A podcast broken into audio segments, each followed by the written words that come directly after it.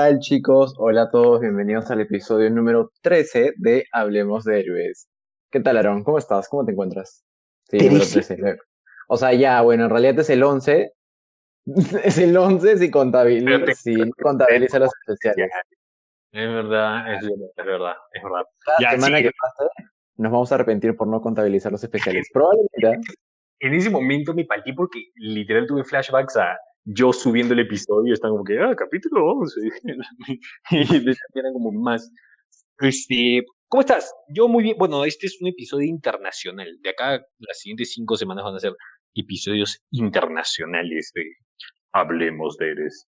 Uno de sus invitados está en, invitados, sus anfitriones está en México.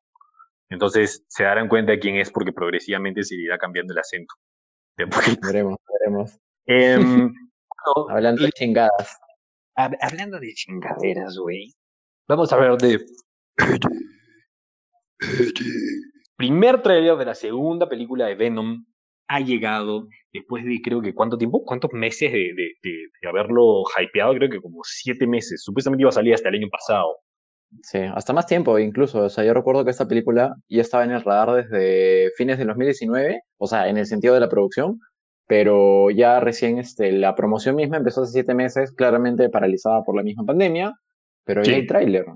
Y con muchas idas y venidas, ¿eh? porque yo recuerdo que en los últimos tres, cuatro meses, incluso para la misma época del Super Bowl, estaban saliendo los rumores de que cuando salía el tráiler de Venom, Let the Brick Carnage y todo lo demás, pero bueno, eh, ya estamos mayo y el lunes tuvimos el primer vistazo y el primer tráiler de esta película. Es verdad, iba a salir el 25 de, de, de, junio, me parece, y creo que lo empujaron. No sé cuántas veces ha sido empujada esta película. Creo que desde el año pasado. Sí, demasiadas veces. Eh, bueno, tenemos bastantes cosas de qué hablar, bastantes easter eggs y bastantes prospectos de lo que viene y bastantes problemáticas también. Eh, empecemos un poco hablando con el contenido, más o menos de, de qué va a tratar esta película, Javier. Bueno, en esencia, esta película está programada eh, en la línea temporal de este universo que ha creado Sony, del universo de Spider-Man sin Spider-Man. Eh, pues, ¿cómo están las cosas? no? Termina la primera película de Venom y lo que tenemos es a ya Eddie Brock con el simbionte ya completamente adherido a él y manteniendo una relación cuasi amical, ¿no?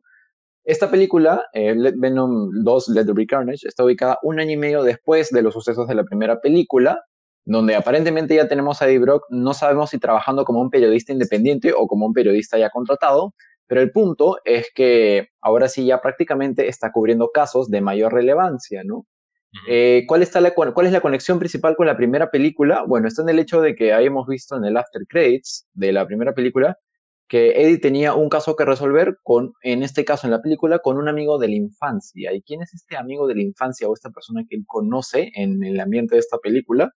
Eh, no es nada más y nada menos que Clitus Cassidy. A ver, ilústranos un poco, varón, quién es Clitus Cassidy. Es un maldito, pues, ¿no? es un psicópata. En, el cómic era, bueno, desde chico, digamos que mataba animales, intentó matar a su vieja, este, le intentó matar, ella después lo intentó matar a él. Y mató a la abuelita. Mató a la abuelita primero, sí, a la, a la, a la, mamá le quiso lanzar una tostadora, creo, una secadora en, voy a quitar esa sonrisa. Porque, es, porque es gracioso. Porque, porque se está riendo. Exacto. Es mi mecanismo de defensa. Tristemente quiso lanzar un electrodoméstico dentro de la, de la, de la tina y ella no lo hizo, ella no lo dejó y lo quiso matar. Entró el papá y terminó, me parece creo que creo que la mamá sí terminó muriendo y lo mandaron a un a una casa para huérfanos, ¿no? Y bueno, ah, ya en, el crecimiento asesinó muchas personas y por eso es que se encuentra en esta, bueno, en los cómics está a punto de ser no, ejecutado, ¿no? En la prisión de, de, San Quentin. Javier, ilústranos un poco cómo es la transformación de, Clitus Cassidy.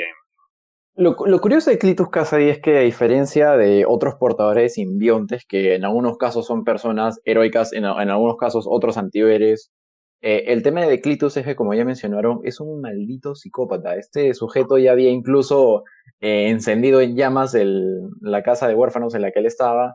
Y, todo, o sea, tenía una cantidad de asesinatos enorme, hasta más de 20 personas supuestamente en su kill count, entre comillas, ¿no? Como villano.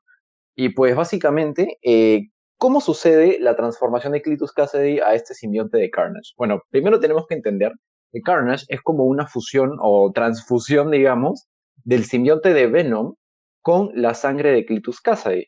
¿Y cómo se da esta fusión en los cómics? Bueno, eh, en un momento en los cómics, en la historia que se llama eh, Maximum Carnage, eh, esta es una historia muy interesante porque, claro, narra el momento en el que Eddie Brock en algún momento es enviado a la cárcel, pero en este, en este momento en el que él es enviado, estaba separado temporalmente del simbionte de Venom. Pero como sabemos, el simbionte de Venom tiene esta peculiaridad de que, claro, nunca olvida a sus portadores y está constantemente buscándolos, ¿no? O, tratar, o tratando de adherirse a un nuevo portador. Bueno, eventualmente en la cárcel, eh, Eddie Brock conoce a Clitus Cassidy. Ah, en, en, el cómic no había ninguna relación anterior entre ellos dos. En la película lo están haciendo distinto, pero acá no había ninguna relación entre los dos. Incluso hasta se llevaban mal. Eh, y para esto, eh, Clitus casi loco, le trataba de pegar o él tenía ya heridas previas, porque es un psicópata, no golpea previas, se comporta súper errático y todo. Pero bueno, el punto es de que en, el momento en el que están en la prisión, el simbionte Venom encuentra al cuerpo de Eddie, se vuelve a adherir a él, y aquí se cuenta una de las características de los simbiontes, ¿no? En este universo de Marvel, que explican que cuando un simbionte se adhiere o se separa de, su portador, siempre normalmente deja como una semillita, ¿no? Es como un espermatozoide cada vez que uno eh, entra o sale, ¿no? Del portador. ¿Qué sucede acá? o eso es hijito, ¿ves? me ha dejado un espermatozoide, me inseminó, es lo que acabas de decir. Sí, sí, literalmente. eh, carnes han sido inseminados, pues. Ya, entonces, esta semillita que sale del simbionte de Venom cuando Eddie recupera, eh, bueno, vuelve a ser portador de Venom, eh, él escapa de la prisión y en el momento que escapa de la prisión, esta semillita se adhiere a la sangre de una herida abierta de Clitus. ¿Qué sucede? El acto seguido es que, claro, él empieza a transformarse y todo, pero no se transforma en otro simbionte de Venom, sino al fusionarse con la sangre, este simbionte es el primer simbionte que tiene una apariencia completamente roja. Y es porque en esencia es un simbionte hecho de sangre pura con, con el simbionte Venom. Esa es la peculiaridad.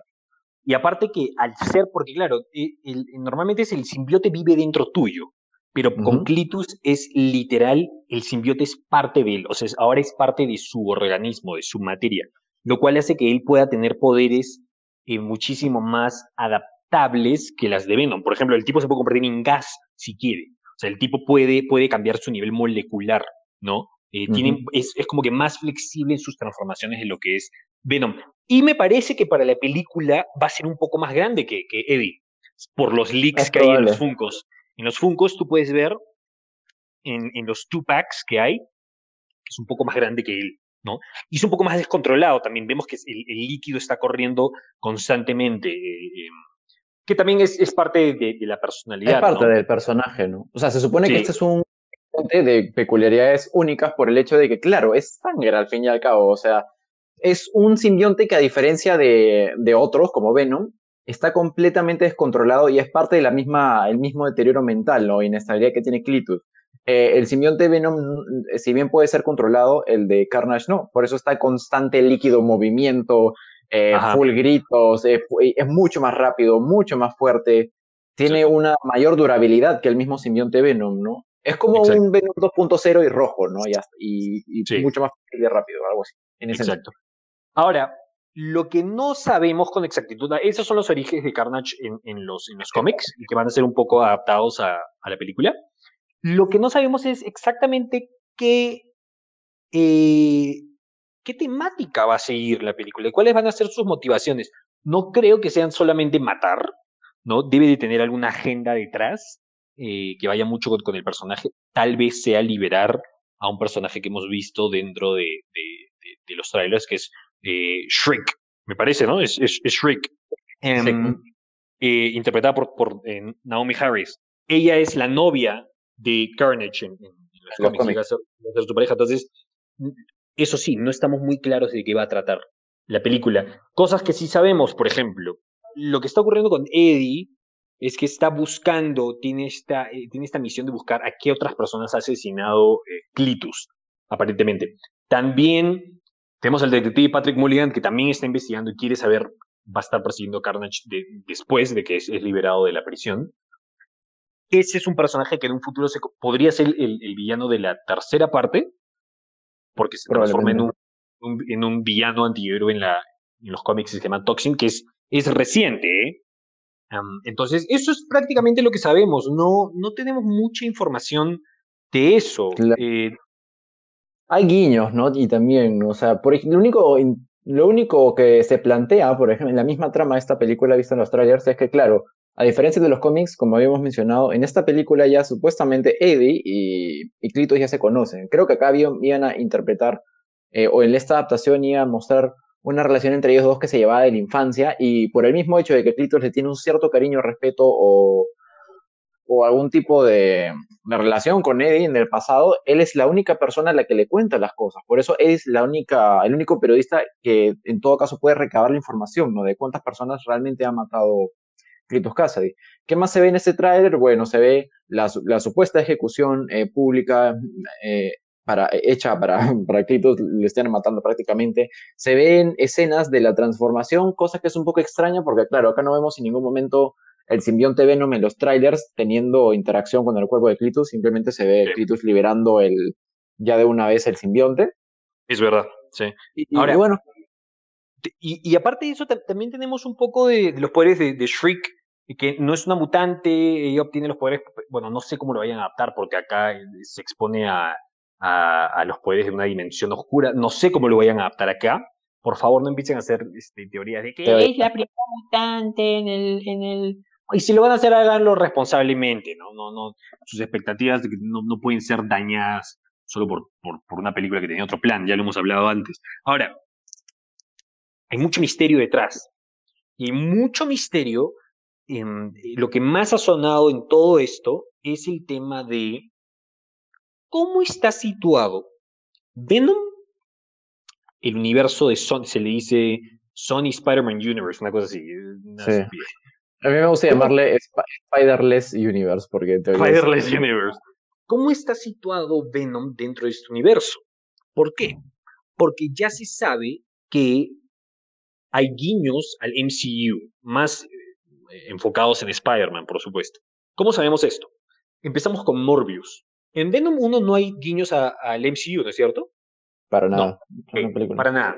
Dentro del, del tráiler de Morbius de Jared Leto, que también está en el universo de, de, Venom, digo el universo de Venom entre comillas, ¿ok? Porque al final termina siendo el mismo universo. Aparece en, en los pósters de la calle el diario, el Daily Bugle, el Clarín para nuestros amigos de España. el cual y, pósters que dicen, ¿dónde está Spider-Man? Spider-Man desaparecido, no se sabe dónde está, ¿ok? Que tiene que ver con que Spider-Man desaparece supuestamente, va a desaparecer después de, Far From Home, ¿no? Por su identidad. Y el Daily Bugle lo, está buscando. Eso es uno. El segundo, el, el póster que sale literal, es el póster del Spider-Man de Sam Raimi en el tráiler de esa película que dice murder, asesino. Asesino. Que, se, le está acusando supuestamente por lo de misterio, ¿no es cierto? Ahí ya empezamos a ver estos problemas, ¿ok? Vamos a ver primero los problemas que tenemos. Están haciendo guiños, supuestamente una película, ¿ya? De, del MCU. Para empezar, están mostrando al Spider-Man equivocado, ¿no? En ese póster aparece, el, sí, aparece el Spider-Man de Tobey Maguire de, de Sam Raimi. Javier, ¿quién aparece al final de ese tráiler? Que también es otra señal. Lo más loco es que, para continuar con tu idea, no sabemos si este tema de que mostraron el póster del Spider-Man de Tobey Maguire, es decir, el Spider-Man de las películas de Sam Raimi, sea un problema de continuidad o sea algo intencional. No creeríamos que sean tan tontos, honestamente, como para que sea un problema de continuidad o mala elección de, imagen. Pero lo curioso es que en ese mismo tráiler, al final de la imagen sale eh, el buitre, ¿no? Eh, el, personaje de Vulture del mismo Michael Keaton, que es el buitre que hemos visto en la película de Spider-Man eh, Homecoming, pues, ¿no? ¿Qué, hace el, ¿Qué hace el buitre Vulture en esta película? Si supuestamente es del universo de, de Sony sin Spider-Man, ¿no?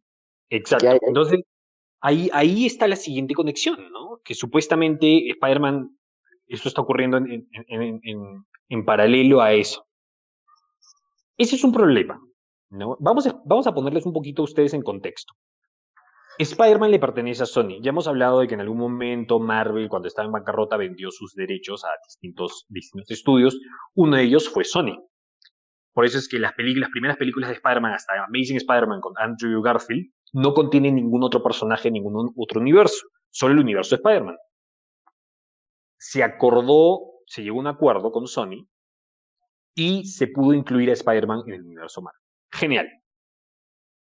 Yo personalmente, yo personalmente, a mí no me gusta lo que hace Sony, porque aparentemente Sony quiere crear este Spider-Less, este universo, y no lo está haciendo muy, eh, no están aprovechando sus recursos o no están sabiendo muy bien cómo conectar las cosas, según lo que se nos está mostrando.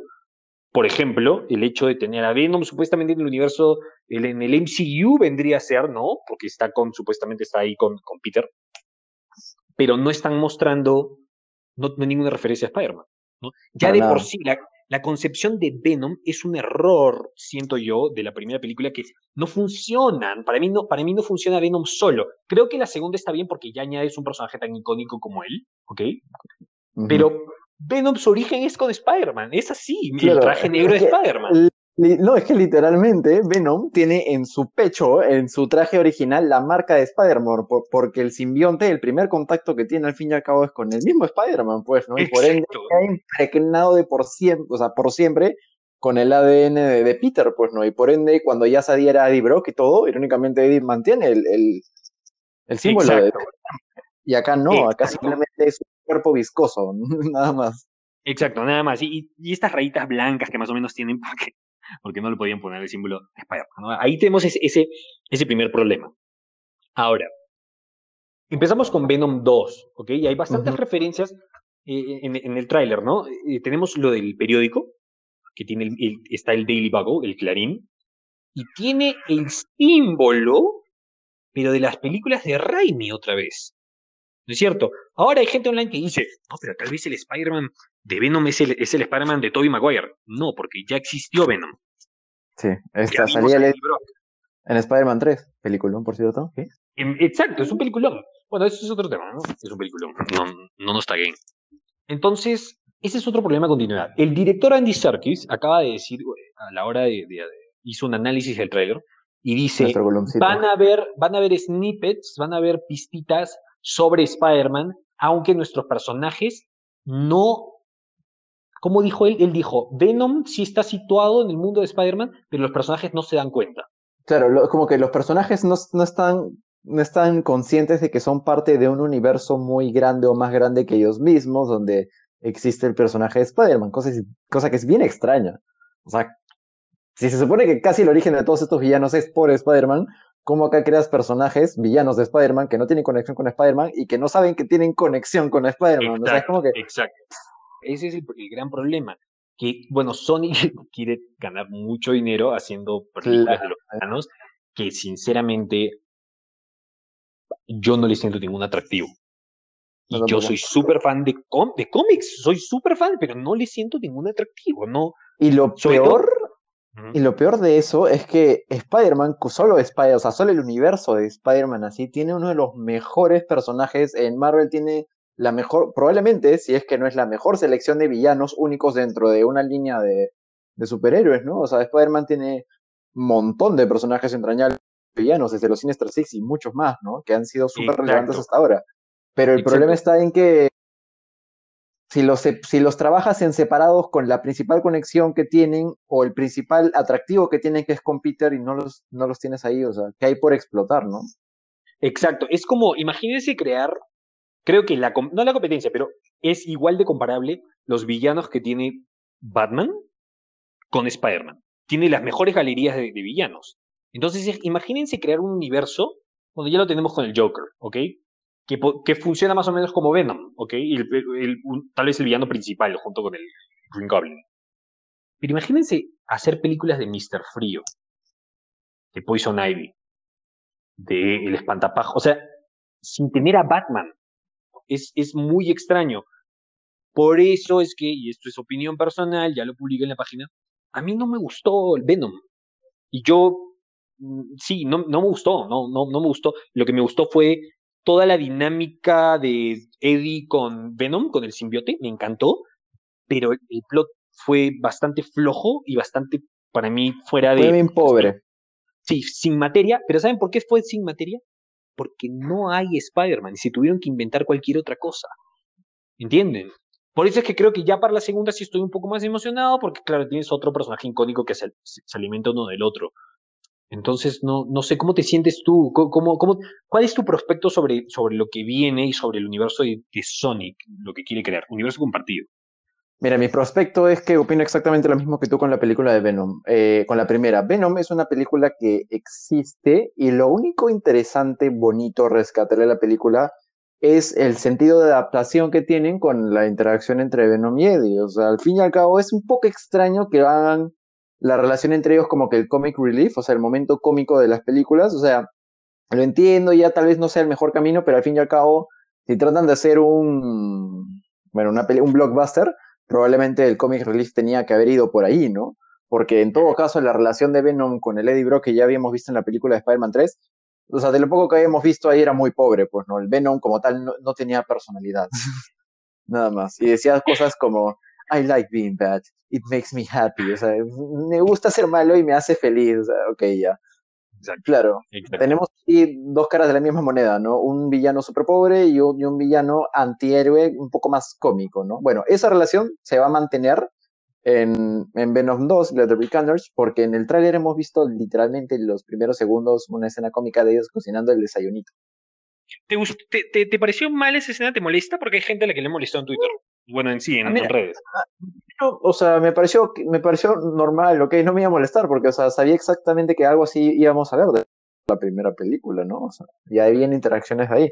O esta cosa de que, lo que sí me pareció chistoso, o sea, me, o sea, me causa gracia y, a la vez no, no, me gusta mucho es que como que es extraño, pero el Venom acá se va a comportar en algunas escenas como unos tentaculitos que saludan y te dicen como que cosas, ¿no?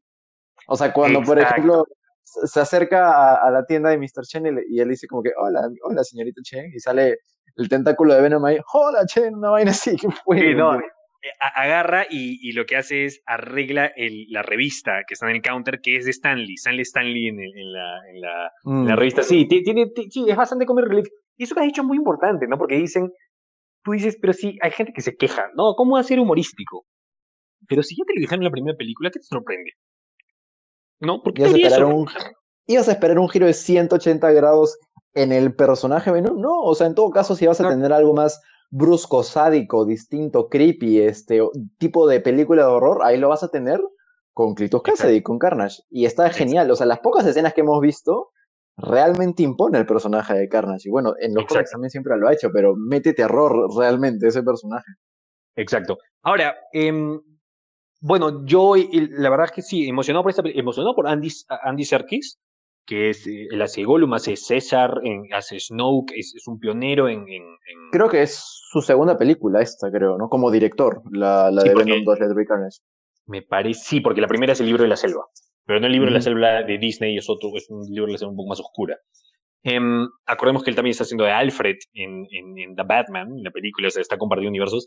Y creo que siendo actor va, tiene, tiene que eh, va a invertir bastante en el tema de personajes. ¿no? Eso, eso, es lo que un actor te trae bastante cuando es director.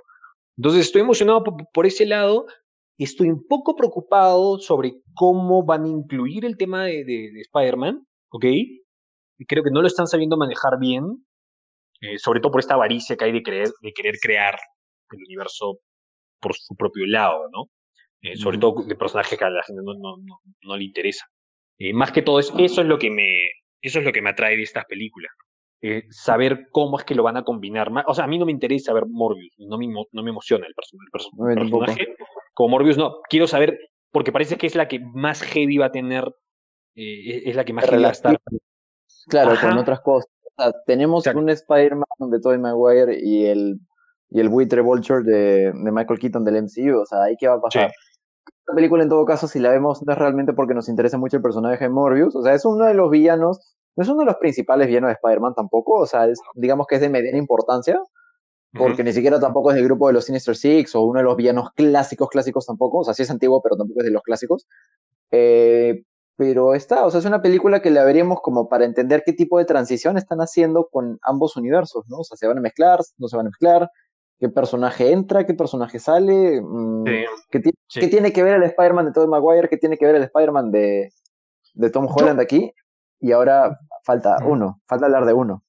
El de Andrew Garfield. ¿no? Ahora, un paréntesis, antes de pasar a ese. Yo tomé esa imagen del Toby Maguire como un, como un fanart dentro del universo, dentro del MCU, ¿me entiendes? Es como un dibujo de Spider-Man dentro de... Pero esa es mi respuesta lógica a que exista Tom Holland dentro de... Bueno, hablemos un poco de Andrew Garfield. ¿Qué ha pasado esta semana, Javier? Bueno, básicamente entre una de sus entrevistas y bueno, sus típicas reuniones de conferencia de prensa que, tienen varios actores, eh, ¿qué sucedió con, con Andrew Garfield? Que le preguntaron directamente, ¿has recibido alguna llamada? claramente sabemos a qué, a qué se refieren cuando le dicen, ¿has recibido una llamada? Y él dice, se hace loco, se, se ríe, no, en realidad no, o sea, a mí me cae de risa cómo la gente, en vez de inventar teorías y hablar por adelantado, no, realmente yo no sé, ni siquiera yo sé qué está pasando, ¿no? Y, bueno, reiteró, hasta el día de hoy no, no he recibido ninguna llamada. ¿Qué hacemos? ¿Nos reímos? Eh, ¿Decimos que es una broma o le creemos? No sé. Sí, bueno, yo creo, lo comenté en el video, lo puse y dije, em, una llamada, pero una, o sea, claro, él no recibió la llamada, su agente lo hizo, ¿no? Este, e, eso es lo que más me, lo, lo, que yo más creo. Ahora, como les digo, o sea, yo pienso que tampoco podría, que podría ser que no haya un Spider-Verse. Podría ser y tendrían que estar listos para esto. ¿ok? Porque la verdad es que han sido, la, la mayoría han sido solo rumores de, reportes. Mira, podría ser que no haya un Spider-Verse. Yo, ya lo he dicho expresamente, a mí no me interesa un Spider-Verse. Sinceramente, no me interesa ver a Tobey Maguire o a Andrew Garfield. Y me van a odiar por eso. No, no le quito el. Está poniendo cara de triste, pero la verdad es que no, no, hasta que no vea a Tom Holland bien preparado, en tanto al, personaje, o sea, que el personaje haya sido bien desarrollado, ahí sí, genial. No tengo ningún interés en verlos. Es, lo em, interesante, lo que mencionas esto es de que yo también pienso igual, porque yo digo, ¿no? O sea, y un montón de gente dice, ay, no, ¿tú crees que en serio no van a hacer el Spider? ¿Sabes cuánta plata pierden? Y es como que, no es que se trata de cuánta plata pierden. O sea, si empiezas a hilar los cabos y ves cómo están armando algunos guiños eh, e easter eggs poco a poco, o sea, realmente te da a entender de que tal vez si es que crean este Spider-Verse, no sea en la tercera película, sino una, en una cuarta, si es que sale, ¿no? Y claro que es muy probable, realmente no lo sabemos porque el contrato de Holland acaba explícitamente en la tercera película, pero probablemente sí hay una cuarta. Es más, habían muchos rumores y leaks donde mencionaban de que en la tercera película, claro, iban a aparecer algunos personajes interesantes, el tema de Doctor Strange, eh, Matt Murdock, no como Daredevil, sino solo como Matt Murdock, como el abogado, y que eh, el mismo Doctor Octopus, tal vez Electro, pero que estos personajes de alguna otra manera dan pie a algo que se viene después y no necesariamente en esa película. Habían muchos leaks que mencionaban que si, si es que fuera a ver un Spider-Verse, este iba a aparecer recién en la cuarta película, si es que sale. No lo sé, pero suena creíble. Suena creíble eso.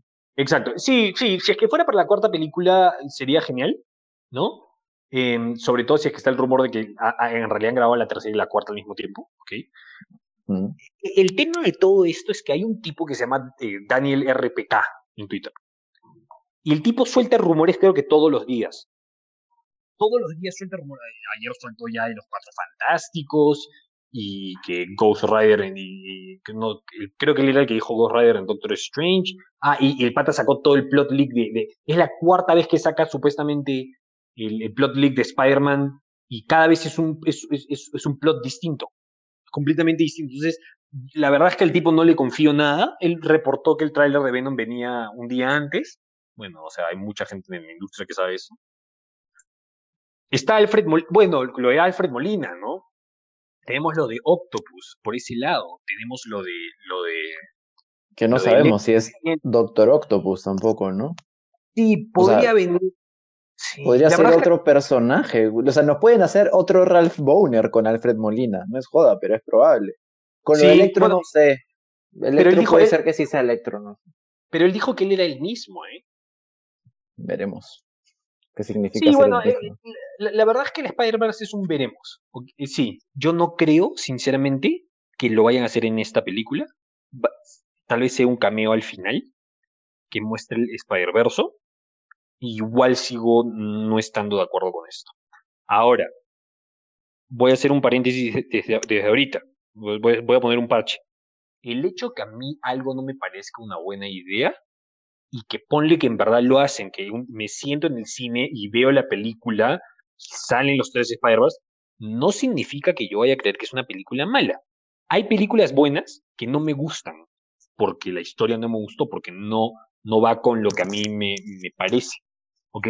Y podría ser esto con, con, con la siguiente película, podría ser una gran película, pero yo estoy 90% seguro, o 80% seguro que no me va a gustar que Peter siga, o sea, es que se siente un personaje incompleto, pues, ¿no?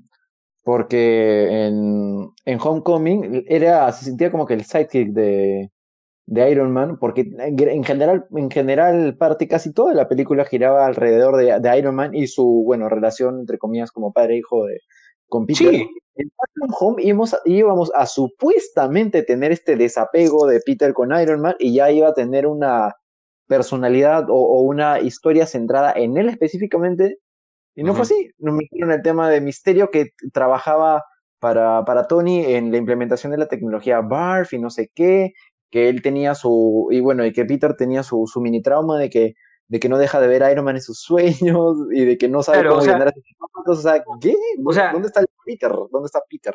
Es una buena película, pero no sé si se está haciendo. A, a mí me encanta Holland como, como Parker, me encanta, ¿ok? no siento que estamos, estamos demasiado apurados con el tiempo, ¿ok? Literal, no hemos visto hasta ahora Spider-Man haciendo algo prominente en Nueva York, ciudad, en Manhattan, que es, es lo icónico de, de, Spider-Man. O sea, claro, lo hemos visto en Brooklyn, pero no hay nada en Manhattan. Y, en la segunda, ya nos vamos a Europa. Sí, tenemos ¿qué todas estas cosas. Y yo estoy como, wait, wait, o sea, Spider-Man Internacional creo que, no sé, fue después de años. Sí. Eh, sobre todo su relación con Shield. Es chistoso porque la gente mencionaba, ahora que mencionas esto, ¿no? Que uno de los fuertes de Peter es su relación con Nueva York en sí, con la ciudad, ¿no? Es como, es el homeboy, pues, ¿no? Al fin y al cabo, o sea, la relación fuerte que hay entre él y la ciudad es uno de los pilares del personaje. Y es más, una de, las, razones con eso, por la que, por ejemplo, Amazing Spider-Man 2 fue duramente criticada en, eh, era de que mencionaban esta trama de que el Peter Parker de, de Andrew Garfield, estaba tan enamorado de Gwen Stacy que, que decía, no, nos vamos a Inglaterra, sí, nos vamos, no importa, no importa Nueva York. Y aquí Peter dice, psych, eh, nos vamos a Europa, pues Nueva York no existe, bye. Claro, o sea, más que la, falta de importancia no, es, no viene de Peter, porque claro, es un viaje escolar, viene del estudio, ¿no? Que dice, vamos a mandarlo, y hasta ahorita Marvel ha hecho bien las cosas, por eso que lo vuelvo a decir, es una buena película, no necesariamente me gusta lo que están haciendo con Spider, ¿no? sobre todo si es que es verdad ahora esto que viene, que dicen que ahora es el multiverso y recibimos una tercera película, ¿no? Tal vez, tal vez, porque estamos hablando ahorita como fans, es porque Marvel dirá, brother, ya lo hemos visto cinco películas atrás. Hemos visto tres de, de, Maguire en Nueva York y dos de Andrew Garfield en Nueva York. Entonces, ¿para qué necesitas una más? ¿No? Sí, es algo así, pero, pero ¿cuántos reboots de Batman hemos visto y todos son en Gotham? ¿No? Claro. Hay muchas historias factores, Hay factores claves en las adaptaciones que, que se hayan repetido muchas veces no significa que esté mal, funciona, ¿no? Sí, exacto. Pero, pero bueno, eso, eso es lo que tenemos ahora. Es, es más que todo preocupación, más que todo entender, querer entender cómo se está llevando esto. Me encantaría tener un tráiler de Far From Home. Ya fue terminada hace tres meses o dos meses. De, Entonces, de, No Way Home, que digo y, saber un poco más de lo que va a pasar. Es, es un gran misterio, es un, muy, es, un, es, un, es un gran misterio. Entonces, estaríamos explicando todo el día si publicáramos todos los supuestos filtros que hay, pero no lo vamos a hacer hasta que tengamos información concisa. Entonces, nada, estamos emocionados por, por ese lado.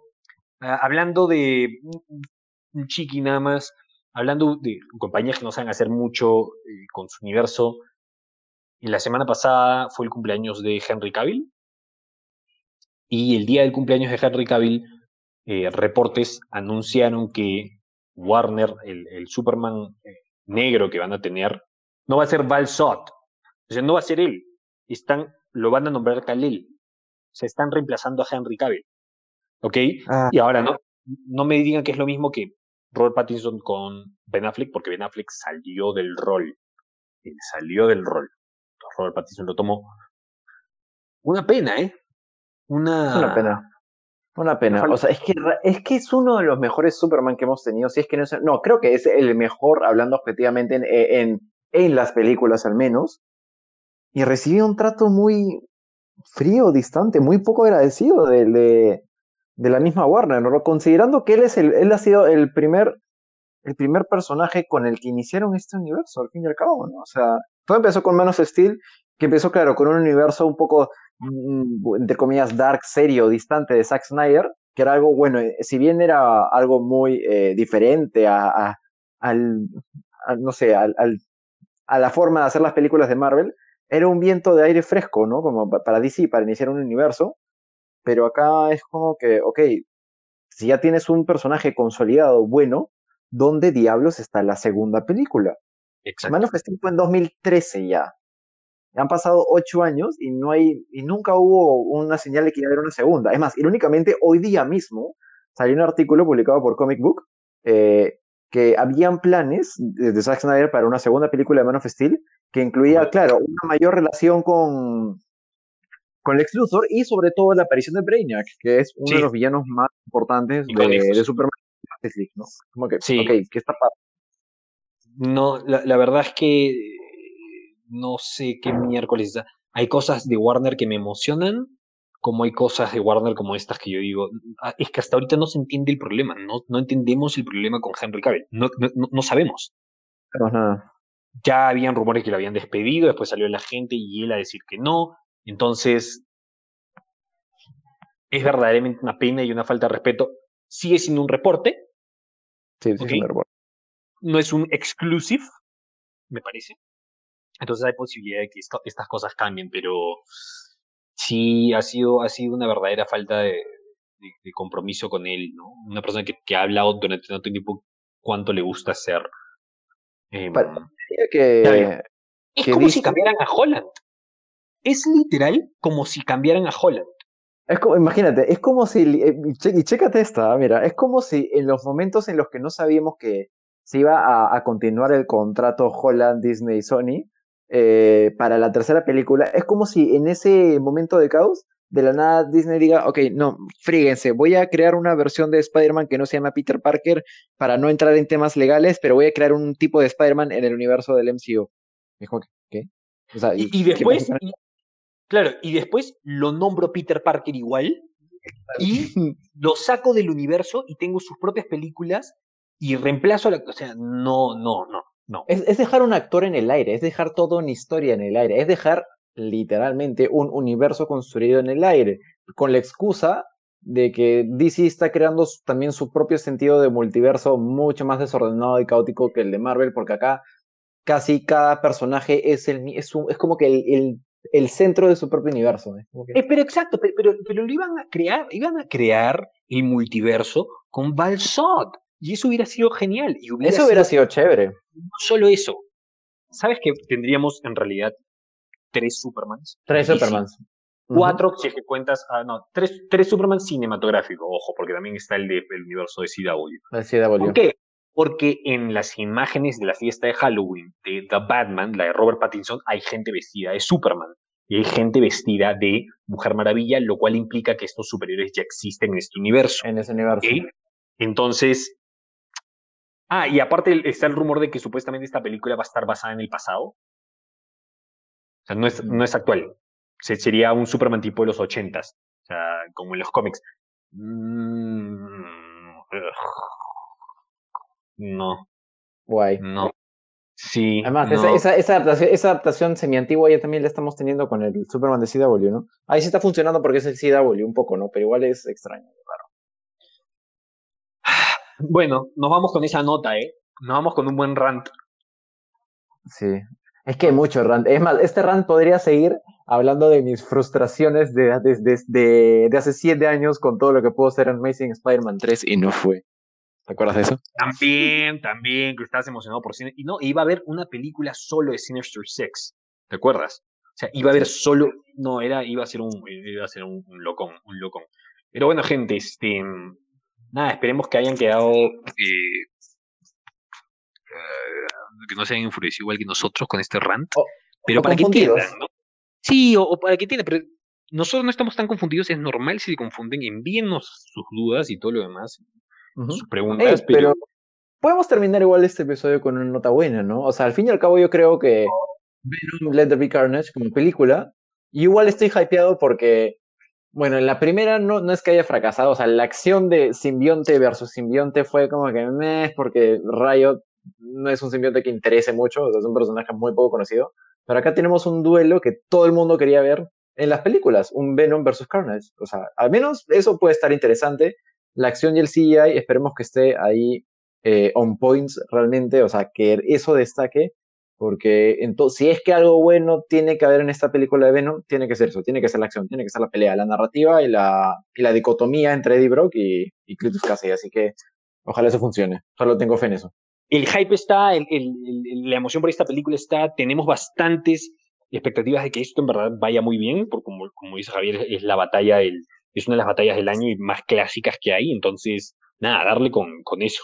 Entonces, muchísimas gracias por habernos escuchado hoy día. Les mandamos un gran abrazo, un saludo. Eh, cuídense un montón todavía. Este, nada, este, gracias por, gracias por escucharnos y, darle, denos una buena puntuación en Spotify, síganos en Instagram, síganos en Facebook también, que también está ahí estamos. Eh, el Lord de TikTok, Javier, también está ahí administrando nuestra página. Y nada, gracias chicos. Nos estamos viendo chicos y recuerden, eh, nos falta mucho incluso para nuevos contenidos. Estamos creo que a solo tres semanas de Loki, así que eventualmente habrá contenido fresquito para ver. Army of the Dead este viernes también, así que chao, chao. Chao, chao.